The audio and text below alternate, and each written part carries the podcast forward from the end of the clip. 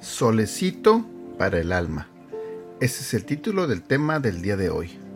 Buenos días, ¿cómo están? Mi nombre es Edgar y este es el devocional de Aprendiendo Juntos.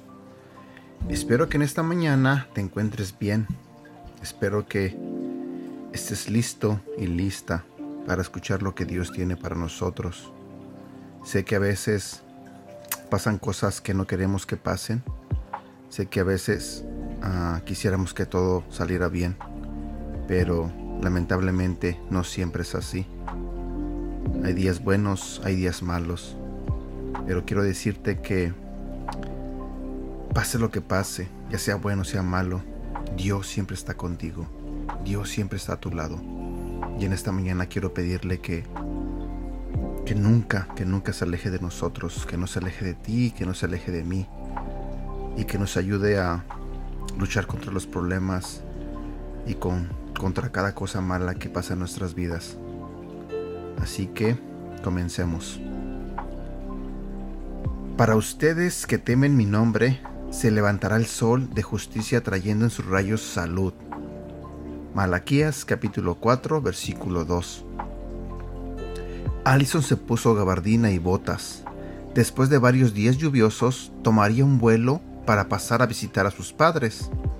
El avión se mecía por la turbulencia y las nubes podían verse en la ventanilla. El avión se elevó aún más.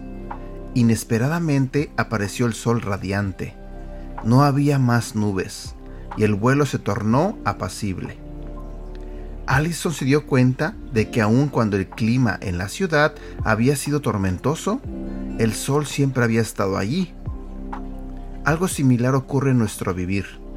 La vida no siempre es justa. Hay días nublados, hay días turbulentos. Las cosas no salen como las esperamos. Las personas que se supone debían apoyarnos no siempre lo hacen. Alguien nos juzgó injustamente.